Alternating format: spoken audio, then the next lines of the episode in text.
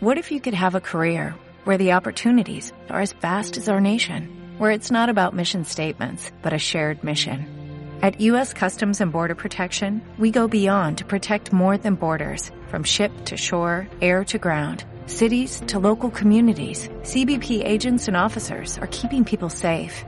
Join U.S. Customs and Border Protection and go beyond for something far greater than yourself.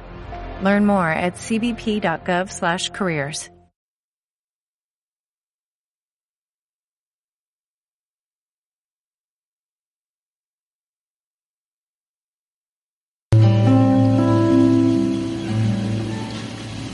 Gracias a la vida que me ha dado tanto. Me dio luceros que cuando los abro, perfecto distingo.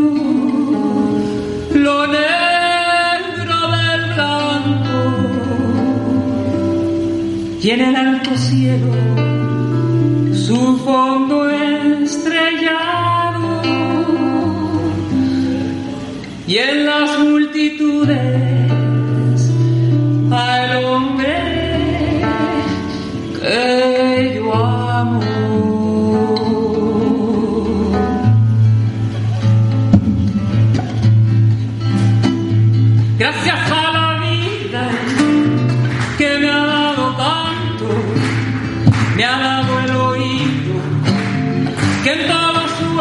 told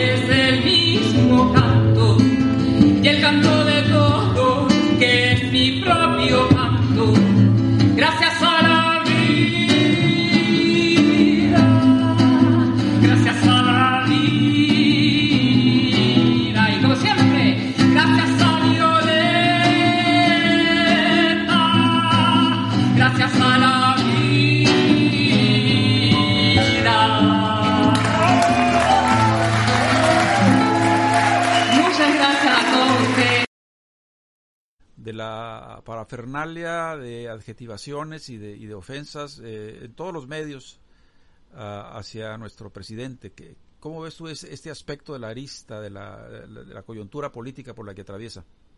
Mira, yo creo que el grupo que está en contra del gobierno de la República es un grupo muy desacreditado políticamente, ¿no? Su líder, que ya venían impulsando como posible candidato a la presidencia de la República, pues está completamente cuestionado en el estado de Jalisco, ¿no? Que es este Enrique Alfaro, por los errores y por eh, la actitud represiva y, confrontacionista con el gobierno federal, ¿no? Eh, por otra parte, los partidos de oposición, estoy hablando del PAN, del PRI, del PRD, del Movimiento Ciudadano, venían hablando de manera recurrente de trabajar una alianza electoral para quitarle la mayoría de la Cámara de Diputados a, Morena y al presidente de la República el año próximo, en el 2021. Sin embargo, sin embargo, el movimiento ciudadano ya se deslindó de ese agrupamiento y dijo que ellos no van con el PAN, ni con el PRI, ni con el PRD. No dicen con quién van a ir, pero yo no descarto, porque Dante Delgado y los principales dirigentes, pues son muy oportunistas, muy este, faltos de ética política, ¿no? Y ellos yo creo que están calculando que ninguno de los partidos en los que de, la oposición tiene posibilidades reales de ganar la elección. El PAN está completamente bocabajeado, ¿no? Muy desacreditado políticamente porque no tiene propuestas. Se ha dedicado simplemente a criticar y a criticar al gobierno federal, pero no tiene ninguna propuesta. El PRI, si por ahí anda igual, ¿no? Yo tengo la impresión de que el PRI y el PRD van a desaparecer en las elecciones del 2021. Ya. porque no se ve que tengan posibilidades de crecimiento por ninguna parte. ¿Quiénes van a quedar? Pues quedaría Movimiento Ciudadano y el PAN. Y si el movimiento ciudadano ya se deslindó de esta alianza con el PAN, estoy hablando a nivel de partidos, ¿no? Entonces, muy probablemente estén midiéndole el agua a los camotes, los del MC, o van solos, cosa difícil de que tengan por lo menos el 10% de la votación nacional, o eventualmente van a buscar un acuerdo con Morena. A ese grado yo veo las posibilidades. Por el otro lado, ya se configuró la alianza Morena, PT, Partido Verde y, lo que queda del PES, lo que fue el PES y que ahora pues andan buscando recomponer sus filas con otro nombre y tienen un sector allí y ellos han afirmado que están dispuestos a continuar en la alianza con Morena. Entonces, viendo desde esa perspectiva la posibilidad de que nos desplacen, de que nos derroten en el 2021, me parece sumamente difícil. Ahora, ¿cuáles son las asociaciones y personajes que no están dentro de los partidos políticos y que vienen haciéndole la crítica permanente a, al gobierno federal. Bueno, está este periodista, ¿cómo se llama? Este, eh, Hay varios. Este, ¿Cómo? Hay varios periodistas, eh, ahí que están haciéndole trampa. Ciro, bueno, está, está Enrique Krause, está este eh, todos los periodistas estos, incluidos este cuyo padre decía que había en el espacio eh, aparatos extraterrestres y demás, ¿cómo se llamaba? Eh, pues será el, de, el que habla sobre los platillos voladores, este muchacho. Ajá, ajá, el papá. Pero también eh, Ciro Gómez Leiva y, y también... Y todo, todo ese, ese grupo. Ese grupo, ¿quién, ¿quién tienen de líder? Gilberto Lozano, Javier Lozano, yo creo que no tienen eh, Loret de Mola, este eh, López Dóriga, realmente están en la lona, ¿no? Entonces yo no veo allí posibilidades de que estos tipos eh, se apropien de la mayoría en el Congreso Nacional. Por otra parte, José Luis, el día de ayer salió una encuesta que hizo Amlover Metrix. No sé si conozcas esta encuestadora. Esta encuestadora hizo una encuesta de 100 mil personas vía Facebook. Duró creo que tres días circulando la encuesta. Finalmente terminó y el resultado es que Andrés Manuel tiene el 83% de apoyo de la población por sus políticas. Los golpes que ha dado el gobierno federal a los machuchones, como él le llama, que no pagaban impuestos, pues están influyendo de manera muy importante para cambiar la idea de que Andrés Manuel no tenía posibilidades de presionarlos y de obligarlos a pagar y se está viendo que sí tiene autoridad política y moral para hacerlo. Yo veo el problema, yo veo que el problema está en que no tenemos el instrumento que puede darle dirección y empujar de manera organizada el apoyo a las, en, en, las próximas elecciones al proyecto de Morena. Por eso es que urge recomponer el partido, pero lo quieren recomponer con, con lo que quedó, lo, con lo que fue electo supuestamente o designado en el 2015. En el 2015 supuestamente se nombraron a varios consejeros y a varios integrantes de comités estatales y distritales, ¿no? pero muchos de ellos pasaron a ser funcionarios públicos y los comités estatales quedaron desintegrados, quedaron este, cojos, ¿no? Y los que se quedaron, pues no hicieron nada, perdieron el rumbo porque, pues, la señora Jacob, este, tomó en sus manos todas las decisiones principales, ¿no? Entonces, recomponer a los comités estatales y distritales a partir de esa gente, pues yo digo que no va a significar ningún avance porque no dieron cuentas buenas de su trabajo del 2015 a la fecha, porque de otra manera no estaría el partido como está, ¿no? Entonces, ¿qué es lo que está proponiendo el Foro Nacional de Militantes de Morena, que es el que convocó a esta reunión virtual con Cuellar y con este, Berta Luján. Estamos proponiendo que la única manera de desatorar al partido es que el Comité Ejecutivo Nacional convoque estado por estado con un calendario acordado previamente, convoque a todos los grupos que hay y que en una reunión estatal se nombre al Comité Ejecutivo Estatal de manera plural, en donde estén representados todos los grupos, para que haya unidad desde el Comité Estatal y este Comité Estatal tenga autoridad política para hacer lo mismo en los comités distritales o municipales.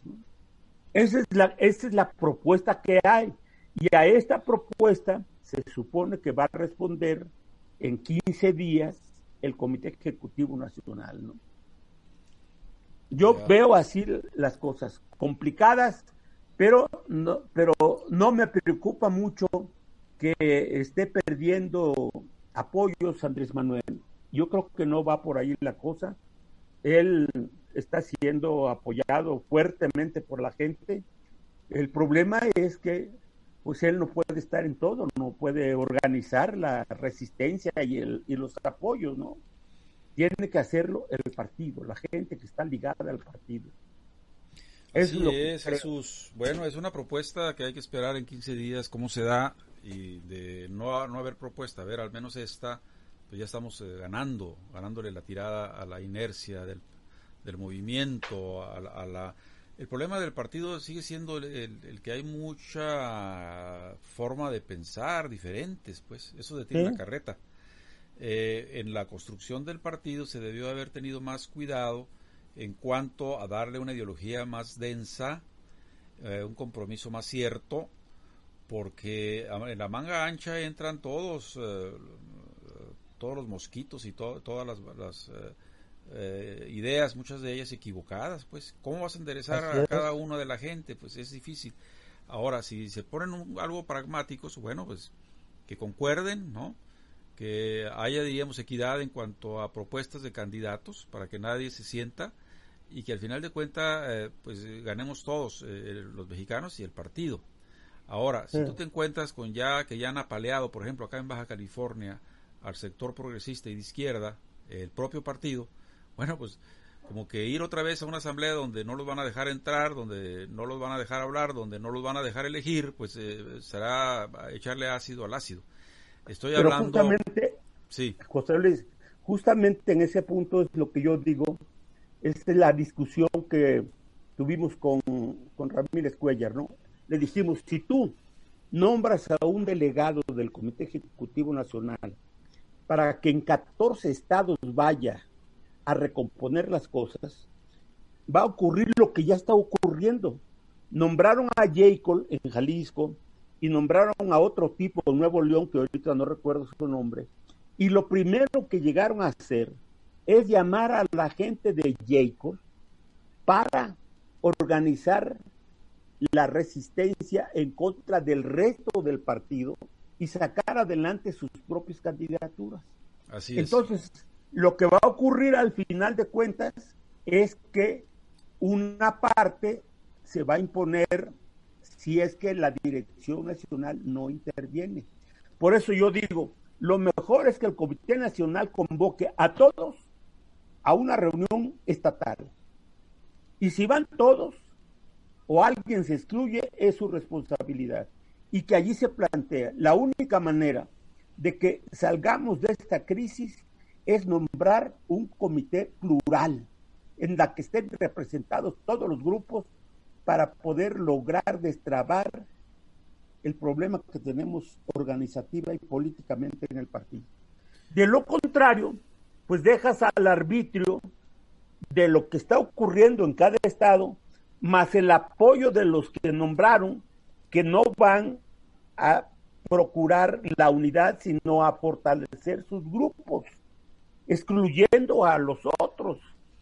Y no se trata de eso, a mi juicio, ¿no?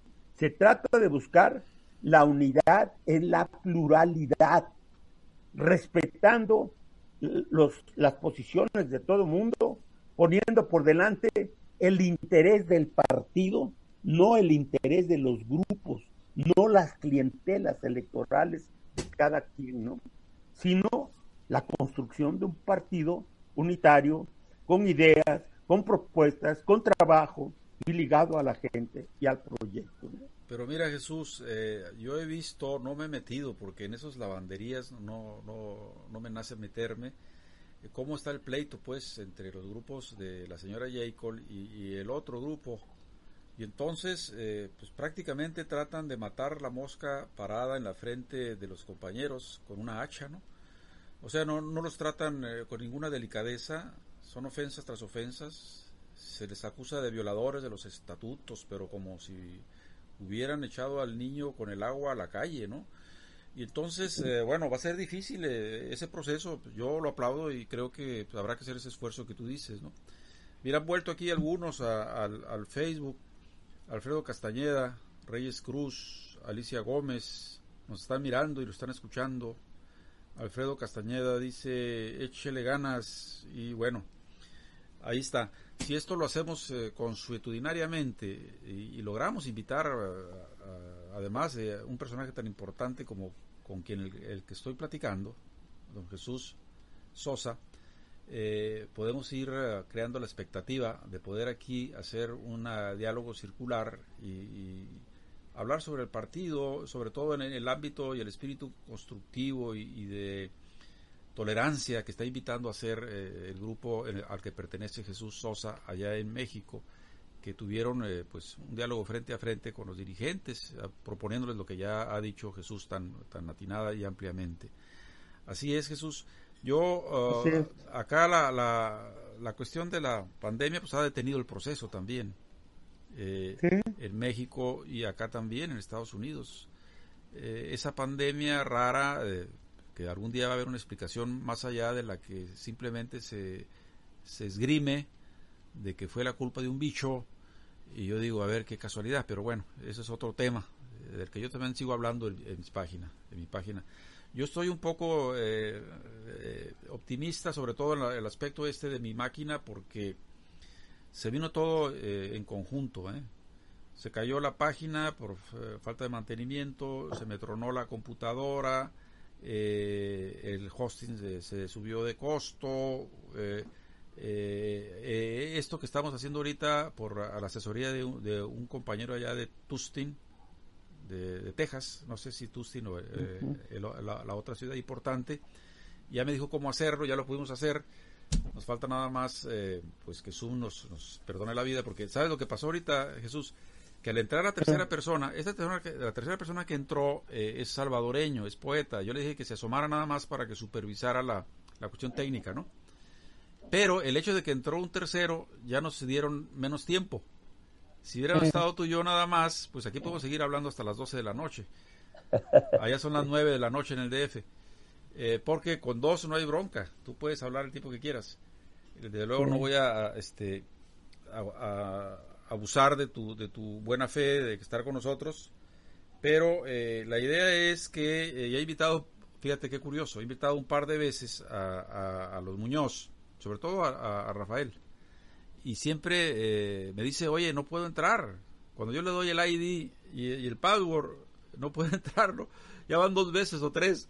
Entonces ya, ya, ya hasta me da pena invitarlos, pero ahora como tú viste, eh, le aplicaste al streamer y ¡zas! entraste.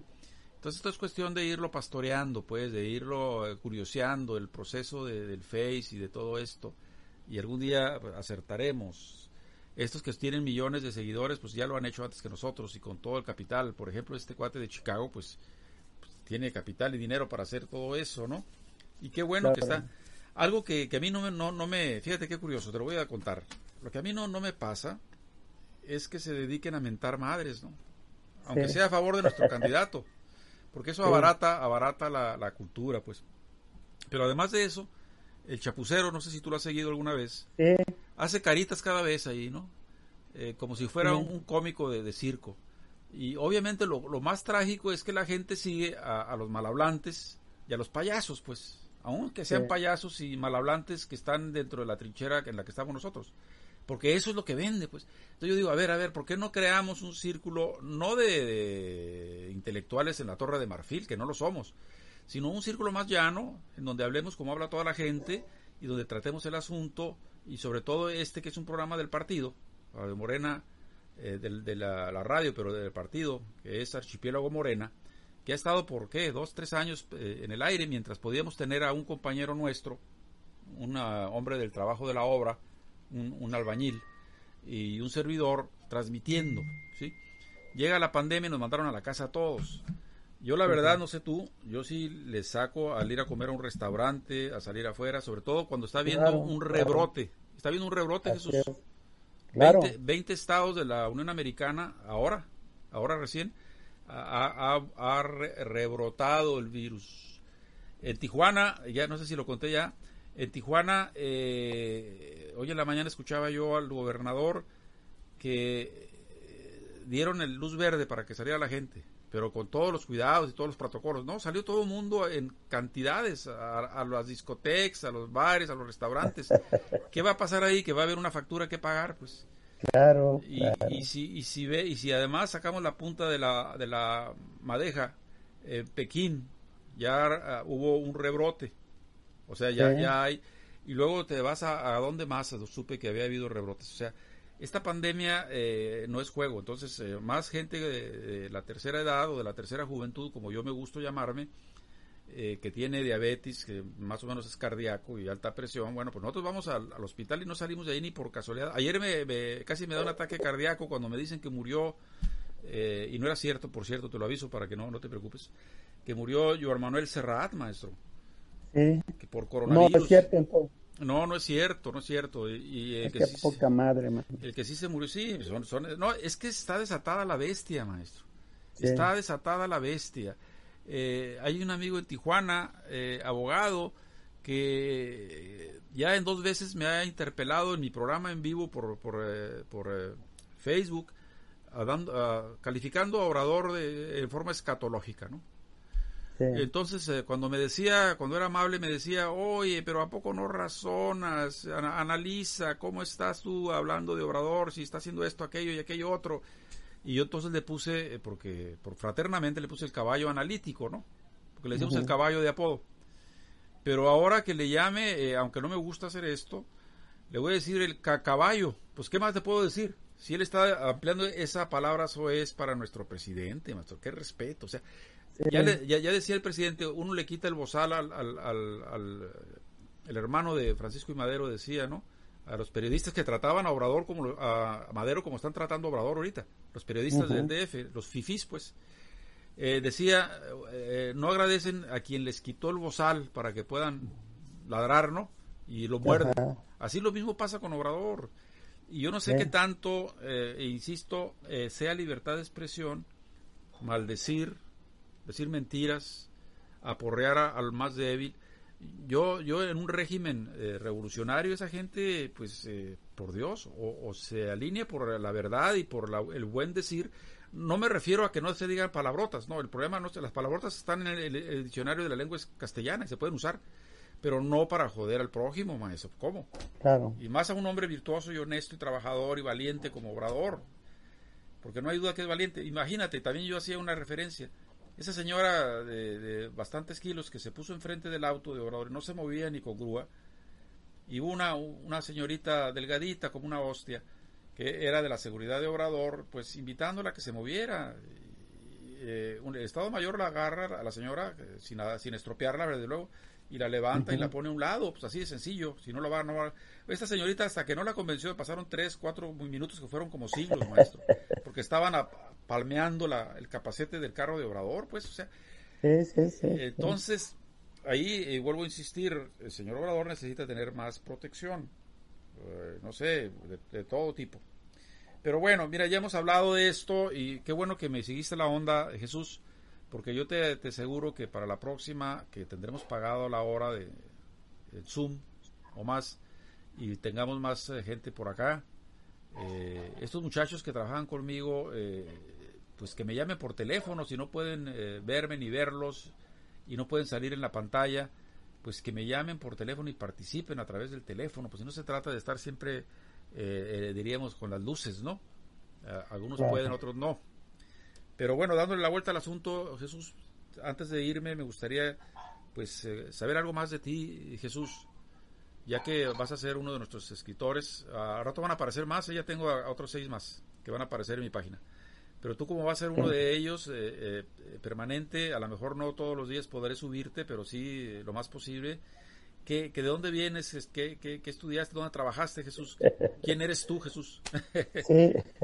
a ver, cuéntame. Bueno, yo, yo eh, soy hijo de campesino del estado de Puebla, de la región de la Mixteca poblana. Es una región que colinda con Guerrero, Oaxaca y Puebla, en la parte sur de Puebla. Trabajé con mi padre en el campo hasta la edad de 12 años más o menos. Iba a la escuela rural de mi pueblo, de mi rancho, tengo los mejores recuerdos de mi maestro rural porque él me enseñó a leer, a escribir, a conocer el mundo a través de la geografía, los ríos y todo. Tengo un excelente recuerdo de mi maestro de primaria, rural, un maestro rural. Pero como sucede con muchos hijos de campesinos, pues llegó un momento en que mi padre ya no podía sostenerme en la escuela y me sacó y me puso a trabajar con él como peón de, él en el campo. ¿no? Yo sé labrar la tierra, sé uncir la yunta de bueyes, tomar el arado, eh, sembrar, piscar, todo eso lo sé, ¿no? Y un tío mío que estaba aquí en la Ciudad de México, que era el único profesionista que se había venido de la familia a estudiar aquí a México, un día fue de vacaciones y me encontró trabajando como peón y le dijo a mi padre por qué me había sacado de la escuela, ¿no? Dice, no, pues es que ya no aprende nada porque el maestro, en lugar de enseñarle cosas nuevas, lo usa para apoyarse, para apoyarlo con lo, el resto de los chamacos, porque el maestro tenía era de multigrado la escuela, él tenía de primero a sexto año. Entonces, presionó mi tío, me mandaron a terminar la, la primaria a, a, Catlán, Puebla, un distrito que está colindando con Oaxaca. Terminé la primaria y mi tío influyó para que me viniera a estudiar la secundaria aquí a México. Aquí terminé la secundaria, fui alumno eh, con internado porque de otra manera no hubiera podido sostener mis estudios. Terminé la normal, hice tres años de escuela de la normal superior, estudié dos años de sociología en la universidad, pero me cooptó el Partido Comunista Mexicano. En esa época, un partido perseguido, eh, este, con sus dirigentes encarcelados, asesinados, etcétera. Y bueno, pues me convencieron y yo me metí al partido. Entonces, era casi profesional del partido, ¿no? Y abandoné mis estudios de la normal superior como de la escuela eh, eh, de sociología en la UNAM. Después me hice eh, dirigente este, del partido, llegué a ser miembro del comité central, pero llegó el momento en que no teníamos para comer. Entonces yo regreso a trabajar en la primaria para poder subsistir, trabajaba unos meses, un año, dos años, más o menos recuperaba parte de eh, mi situación y otra vez volví al trabajo profesional del partido. Me mandaron a estudiar dos años a la Unión Soviética, estuve preso dos, dos, eh, dos veces, una vez secuestrado por tres meses y la otra vez, la segunda vez, por mes y medio en el campo militar número uno y en las mazmorras de Tlaxcuaque, que está, es una cárcel que está en donde empieza Tlalpan y casi se llega al Zócalo. Allí estaba la, eh, pues las mazmorras de la policía judicial, ¿no? ¿En qué gobierno fue Jesús? ¿En qué gobierno eso fue eso? fue en 1973. Echeverría. Sí, no, era este Echeverría. Eh, Echeverría, Echeverría exactamente, ¿no? Y el, y el jefe de la policía era Daniel Santos, me parece, ¿no? Un gordo él, un mendigo torturador, ¿no? Entonces, fui dirigente del magisterio, fui miembro de la comisión sindical del Partido Comunista Mexicano, de su comité central, trabajé con Berta Luján en la Comisión Sindical Nacional cuando ella era dirigente del Frente Auténtico del Trabajo. O sea que yo conozco a Berta desde hace décadas, ¿ves? Este, y luego, eh, pues regresé a la, cuando desaparece el PCM y se integran otros partidos hasta llegar al PRD, yo dejo de ser dirigente porque otras personas se incorporan a este órgano de dirección y varios de los que antes éramos dirigentes quedamos desplazados. Y yo quedo en condiciones de regresar otra vez al magisterio y me jubilé siendo maestro de, primaria y secundaria y demás, ¿no? Entonces, este, me jubilo y una vez que me jubilo, pues dedico la mayor parte de mi vida a la lectura y en el 2010, en el 2006, cuando Andrés Manuel se lanza como candidato a la presidencia de la República y se instala el plantón en el Zócalo, un periodista regiomontano que se llama Federico Arriola y que es el dueño del periódico virtual que se llama SDP Noticias, me invitó a participar como columnista y eh, eh, acepté y desde el 2006 hasta la fecha todos los miércoles escribo un artículo en este periódico. Después del Universal la y la prensa, el periódico más leído, con más columnistas de, los, de todos los signos, es precisamente SDP Noticias. El dueño de este periódico es un conservador, pero es una gente ligada a muerte Andrés Manuel López Obrador. Es amigo personal de él, estuvo en el paro, en el plantón, allí en el Zócalo y en Reforma, y allí nos conocimos. Y como tal, pues me invitó a, escribir, y desde entonces, pues ya son 14 años que estoy escribiendo un artículo semanal este, en, su periódico. Muy bien. Ese es a grandes rasgos mi, tu currículum mi currículum, ¿ves? Muy bien. Fui candidato a diputado, fui candidato a diputado aquí por donde vivo, por la Gustavo Madero, pero me bajaron, me bajaron porque Martí Batres, no sé si tú lo conoces, actualmente senador, era el dirigente del partido aquí en la Ciudad de México y no aceptaba que hubiera personas con posiciones políticas independientes, muchas veces críticas, hacia él, hacia él y hacia problemas que él este, encabezaba, ¿no? Y este, se alió allí con lo peorcito del partido en esa época. Recién había aparecido Morena como, como movimiento y me hicieron la vida de cuadritos y finalmente me sacaron de, de la campaña, pusieron a otra persona, ¿no? Pero bueno, pues yo no andaba en busca de puestos, yo seguía en la lucha y sigo en la lucha siendo una persona crítica y criticado a Andrés Manuel públicamente. Hay cosas que no comparto de Andrés Manuel, este, pero le reconozco su trabajo, su honestidad, su verticalidad y su cercanía con la gente, ¿no? Cuando él, este, era candidato a gobernador por Tabasco, yo era eh, director de un de una imprenta del Partido Comunista Mexicano donde hacíamos la propaganda. Yo le hice toda la propaganda a Andrés Manuel como candidato. Desde entonces lo conocí y desde entonces mantuvimos una relación cercana. Y bueno, pues tengo fotos, eh, nos hablamos eh, con cierta periodicidad entiendo su trabajo. Yo no ando en busca de huesos ni de apoyos, de nada. Y bueno, pues ahí andamos él por su lado y yo por el mío apoyando su proyecto.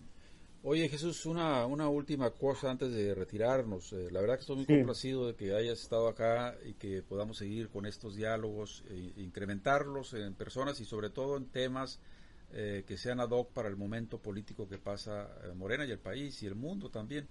Porque hay, hay dos o tres cosas que se me quedan a mí en el moral. Por ejemplo, eh, deberíamos de tener en, un apartado de estos un análisis muy puntual de la cuestión internacional, de la cuestión nacional, tanto de México como yo que vivo acá en Estados Unidos, y de la cuestión, eh, ¿cuál sería la otra? Internacional, nacional y local, de la ciudad en la que vives. Por ejemplo, tú en, en México, yo acá en Santana porque eso ayudaría bastante, sobre todo a la gente que nos va a poder ver de por acá, pues se interesa sobre qué pasa exactamente en el ombligo de la luna, en donde está dando la batalla contra el coronavirus, eh, pero sí cuerpo a cuerpo casi, y qué pasa acá en la hélice del oeste, la, la, ciudad de Santana, donde antes llegaban multitudes de gentes, a ver por dónde se distribuían en el resto de California y del país.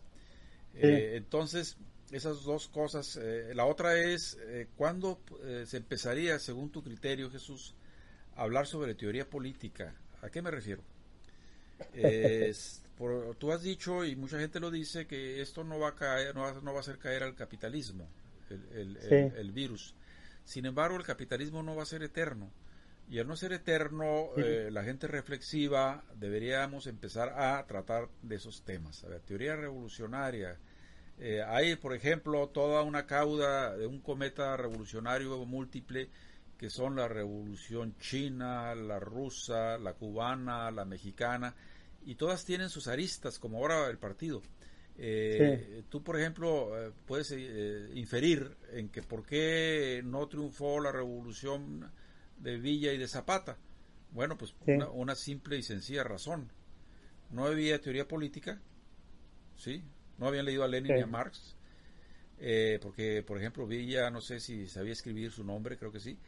Eh, y, Pero además de eso, el capitalismo estaba en ascenso en este lado del mundo y obviamente los gringos no le iban a armar a Villa ni a, Zapata, iban a armar a, Victoriano Huerta y a Carranza. ¿Por qué? Porque favorecían los intereses de la inercia del capitalismo en este lado del mundo. Entonces, tampoco nos tiremos al suelo y decir, oye, ¿qué pasó? Los traicionaron, no pudieron. No, no, no. Es que eh, las circunstancias también influyen para que no prospere la idea revolucionaria, ¿no? Claro. ¿Qué hubiera sido de, Cuba, por ejemplo, si no hubiera habido la Unión Soviética? Pues eh, obviamente no hubiera llegado a la tercera semana ahí, ¿no? No hubiera llegado a la tercera semana de revolución. Y, qué pasa exactamente lo mismo con esta nueva revolución eh, que tiene también sus eh, aristas, vuelvo a repetir, eh, sus filos, ¿no? Que es la revolución venezolana. Bueno, que si no fuera por China y no fuera por Rusia y no fuera por quién más, ahora por México, ¿cómo ves? Estamos prometiendo venta de gasolina. y yo, yo no, muy bien, a mí me pareció eso, eso que dijo el presidente, me pareció eh, muy correcto, ¿ves? Porque eh, no solamente defendió los principios soberanos de un país, ¿no? Que forma parte de la, de la tradición eh, histórica de la política exterior de México, ¿no? Sino porque a pesar de que él mismo ha dicho que tiene una buena relación y una buena opinión de Trump, bueno, pues este, él dijo, si se trata de un apoyo humanitario, nosotros vamos a ayudar a ese país porque nadie tiene derecho a oprimir otro país. Aplastar, aplastar, dijo, a otro país. Como haciendo referencia al señor que le encajó la rodilla en, el cuello, al moreno.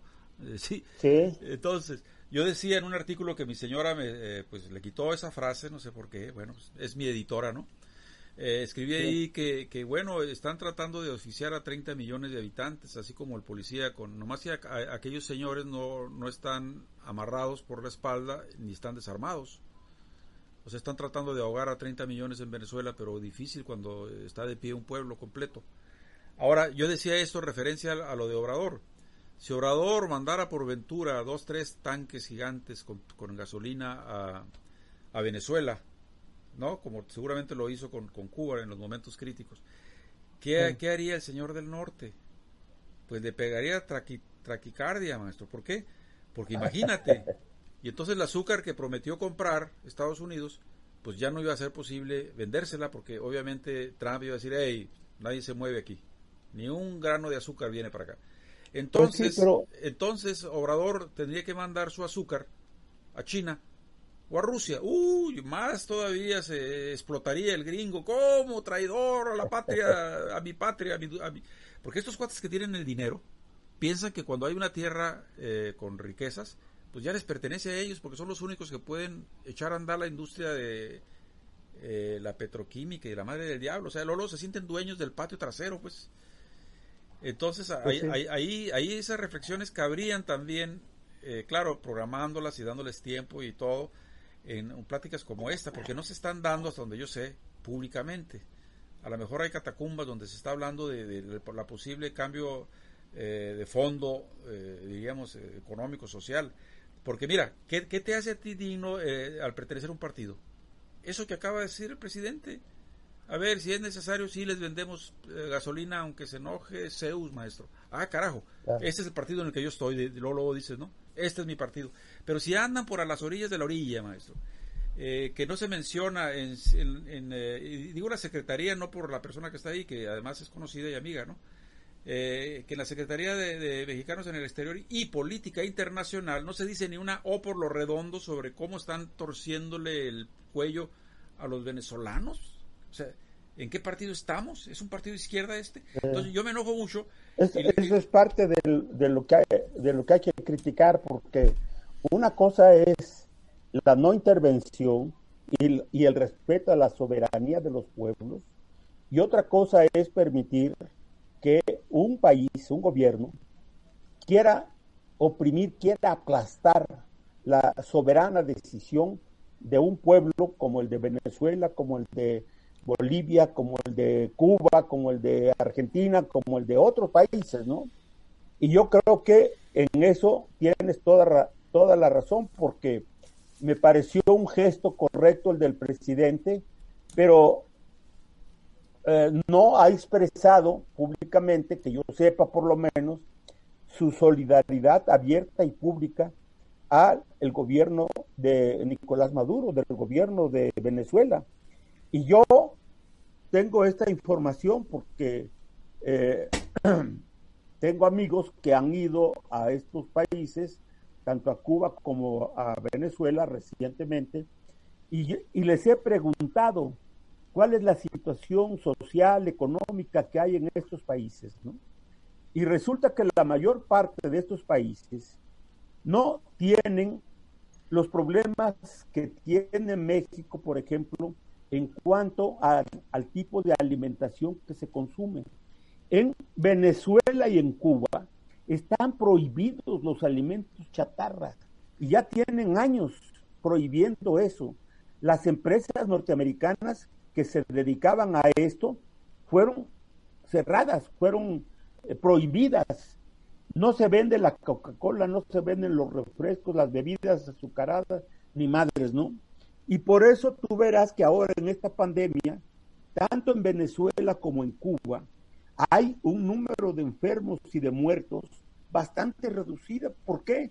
Porque aquí en México el mayor número de muertos viene no solamente por el COVID, sino porque el COVID se junta con la diabetes, con la hipertensión, con la obesidad, que generan este tipo de alimentos que se consumen en el país.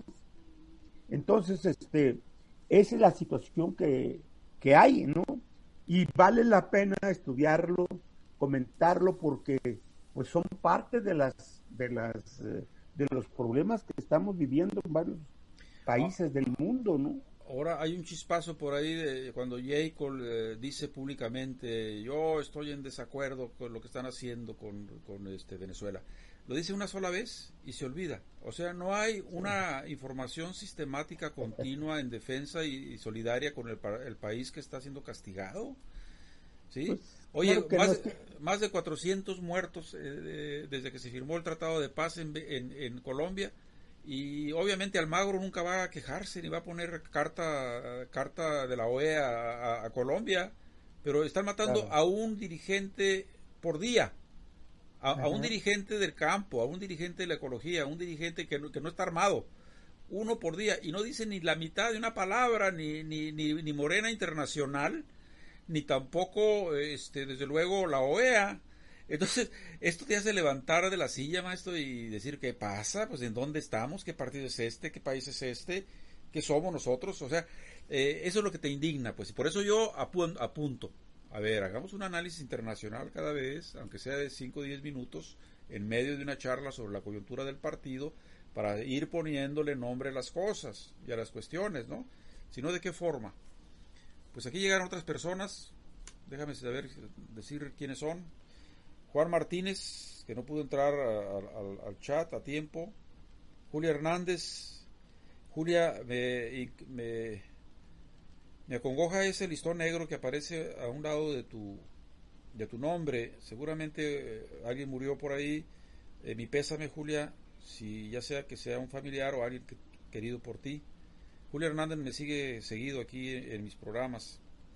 Y ya decíamos Alfredo eh, Reyes Cruz, el humilde poeta, como se hace llamar. Alicia Gómez, ¿cómo estás Alicia? Y bueno, algunas personas por ahí. Y entonces, ¿cómo ves? Eh, ahora, tú, tú tienes reuniones muy, eh, ¿cómo te diré? Con gente muy interesante, muy importante allá. ¿Cómo se llama el grupo al que vas cada, cada vez? Este que... Eh, se llama Foro Nacional de Militantes de Morena. Y hay, hay, hay intelectuales, hay políticos, hay miembros del partido y gente de fuera del partido, ¿no?